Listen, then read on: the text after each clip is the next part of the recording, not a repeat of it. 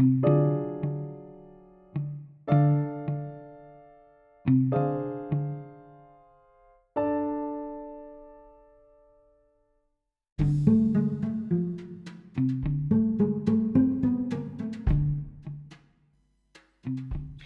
utilisons souvent certaines expressions sans en connaître l'origine et lorsqu'on s'attache à les découvrir, on constate que plusieurs d'entre elles trouvent leur origine dans la Bible. Par exemple, on dit souvent tohu bohu pour parler d'un grand bruit, d'un bruit assourdissant. On retrouve cette expression utilisée pour la première fois dans le livre de la Genèse. Au commencement, Dieu créa les cieux et la terre. La terre était informe et vide, ou dans d'autres traductions, tohu bohu. Le mot informe en hébreu se dit tohu, qui veut dire confusion, et le mot vide en hébreu bohu veut dire vide ou destruction. Cette expression a évolué pour parler de nos jours d'un grand bruit ou d'un bruit chaotique. Autre exemple, on dit du dernier de la famille que c'est le Benjamin, en référence au dernier fils de Jacob, frère de Joseph. On dit encore Judas pour qualifier un traître en référence à Judas qui a trahi Jésus. La langue française compte de nombreuses expressions qui trouvent leur source dans la Bible. Et aujourd'hui, dans notre rubrique culturelle, nous allons en revisiter certaines et redécouvrir les épisodes de la Bible auxquels elles font référence.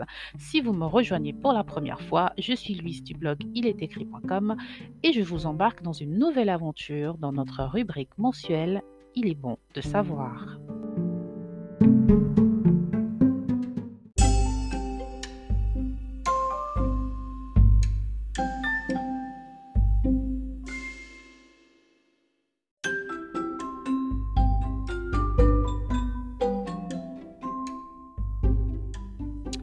Alors, pour commencer, il y a dans la Bible une histoire fort intéressante, celle de Jacob et de son frère Ésaü, qui serait à l'origine de l'expression qui va à la chasse perd sa place.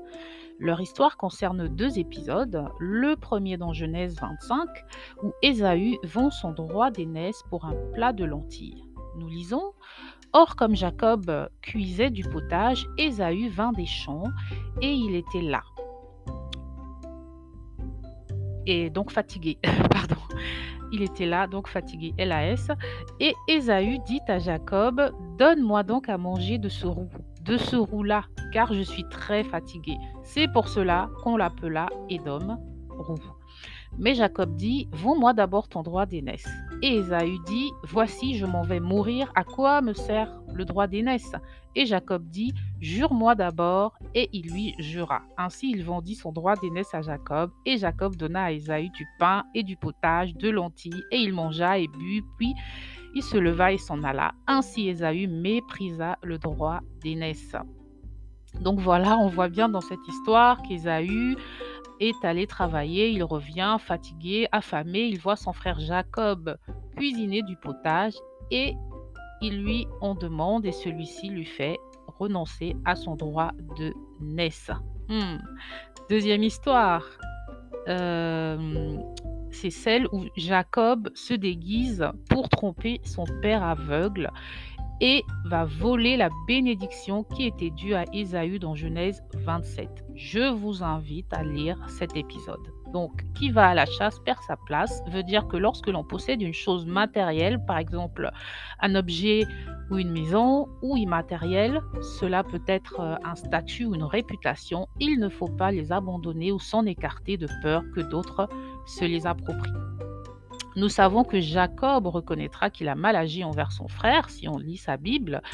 Et donc, si cette expression est un avertissement, elle ne doit pas être utilisée pour justifier que l'on s'accapare ce qui nous revient, ce qui ne nous revient pas de droit parce que le ou les propriétaires sont absents.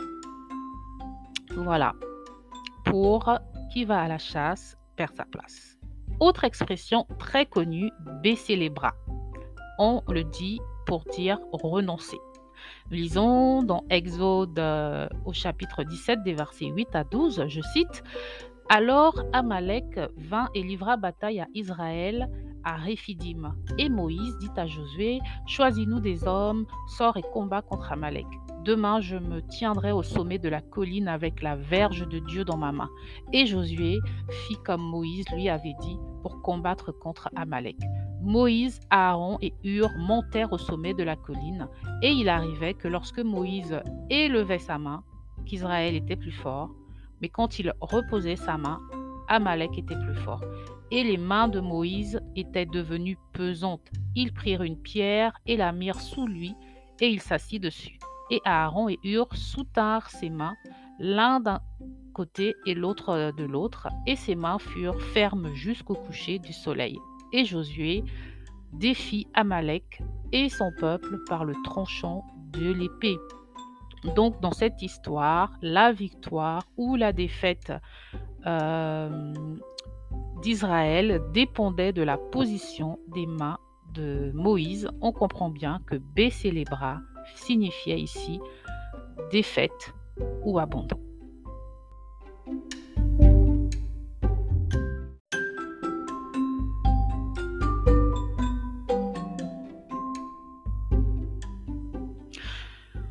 Alors, autre expression intéressante, un bouc mystère. C'est une personne à qui on l'attribue injustement la responsabilité d'une faute. C'est en tout cas euh, la définition actuelle de ce terme. Alors, qu'est-ce que c'était un bouc émissaire dans la Bible? Nous lisons dans Lévitique euh, au chapitre 16, des versets 21 à 22, quand il aura achevé de faire l'expiation pour le sanctuaire, pour le tabernacle d'assignation et pour l'autel, il offrira le bouc vivant. Aaron appuiera ses deux mains sur la tête du bouc vivant et confessera sur lui toutes les iniquités des enfants d'Israël et toutes leurs rébellions et en tous leurs péchés. Il les mettra sur la tête du bouc et l'enverra au désert par un homme exprès. Et le bouc emportera sur lui toutes leurs iniquités et euh, toutes les iniquités, pardon, toutes leurs iniquités dans une terre déserte et l'homme lâchera le bouc dans le désert. Donc on voit ici que le bouc, c'est celui qui prend les iniquités euh, des enfants d'Israël, non pas, euh, bon, peut-être de manière injuste puisque le pauvre animal n'a rien fait, mais l'emphase est mise ici sur l'expiation des péchés. Donc, pour le pardon des péchés. Alors, le terme émissaire n'est pas dans la Bible, mais apparaîtrait dans une traduction plus tardive. Elle n'est pas dans la Bible à l'origine. Je vous cite une information que j'ai trouvée sur le site euh, exenbookmissairefhb.com. Je vous mettrai le lien en commentaire si vous voulez approfondir. Alors, je vous cite la source. Le terme bouc et mystère n'apparaît ni dans la version initiale écrite en hébreu, ni dans la version grecque, la Septante, environ 300 avant Jésus-Christ, qui lui succède chronologiquement. Il apparaît dans la version latine, la Vulgate, environ 400 après Jésus-Christ, qui traduit le texte hébreu sous la forme de Caper Emissarius. Donc voilà, l'expression en elle-même n'est pas d'origine biblique selon les textes premiers, mais apparaîtra dans des traductions plus tardives, mais on garde bien l'idée de faire porter la faute à quelqu'un d'autre ou à autre chose, sauf que dans la Bible, c'était pour expier les péchés, et dans le monde, c'est plus pour euh, échapper euh, aux conséquences de ses actes ou pour cacher sa propre culpabilité que l'on met la faute sur un bouc émissaire.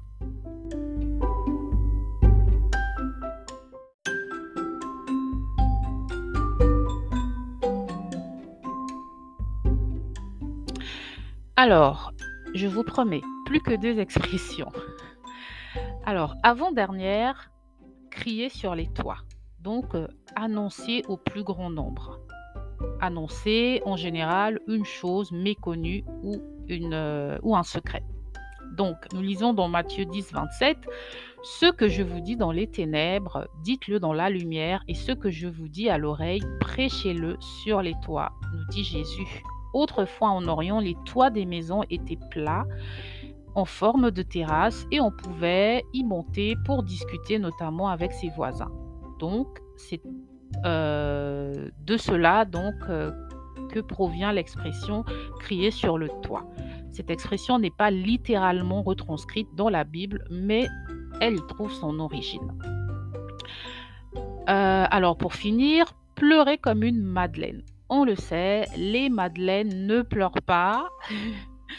si on parle bien sûr des pâtisseries, mais cela signifie pleurer abondamment à n'en pas finir et cela fait écho à cet épisode de la Bible dans Luc 7 où nous lisons des versets 37 à 38 et une femme de la ville qui était de mauvaise vie ayant su qu'il était à table dans la maison du pharisien y apporta un vase d'albâtre plein de parfums. Et se tenant derrière aux pieds de Jésus en pleurant elle se mit à lui arroser les pieds de ses larmes et elle les essuyait avec les cheveux de sa tête, elle lui baisait les pieds et les oignait de parfum.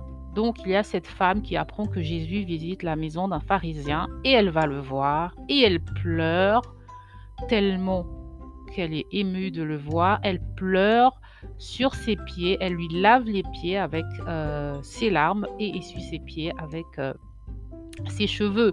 Et donc cette femme qui n'est pas nommée serait Marie euh, de Magdala, plus connue sous le nom de Marie Madeleine.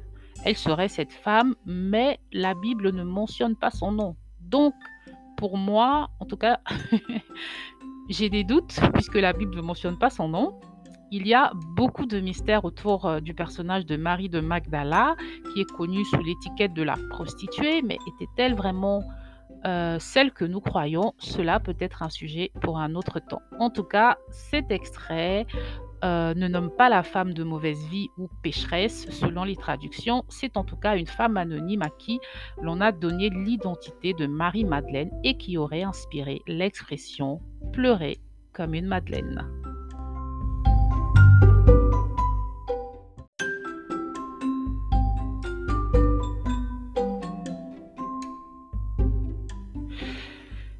Voilà, donc on pourrait encore rester des heures. J'en ai beaucoup en stock des expressions. Vous pouvez en trouver aussi sur Internet si ça vous amuse, hein, si vous voulez en découvrir plus. Vous avez vivre un calvaire, un colosse au pied d'argile. Euh, ça, c'est une expression que je n'ai jamais oubliée à cause de mes cours d'histoire lorsque j'étais jeune. Je me rappelle de ça, un colosse au pied d'argile. On a aussi un bon samaritain, le fils prodigue, rendre à César ce qui appartient à César et j'en passe. Alors, pour ceux qui ne lisent pas la Bible, vous avez une raison de l'ouvrir. Donc, trouvez les histoires qui ont inspiré les expressions que vous utilisez au quotidien.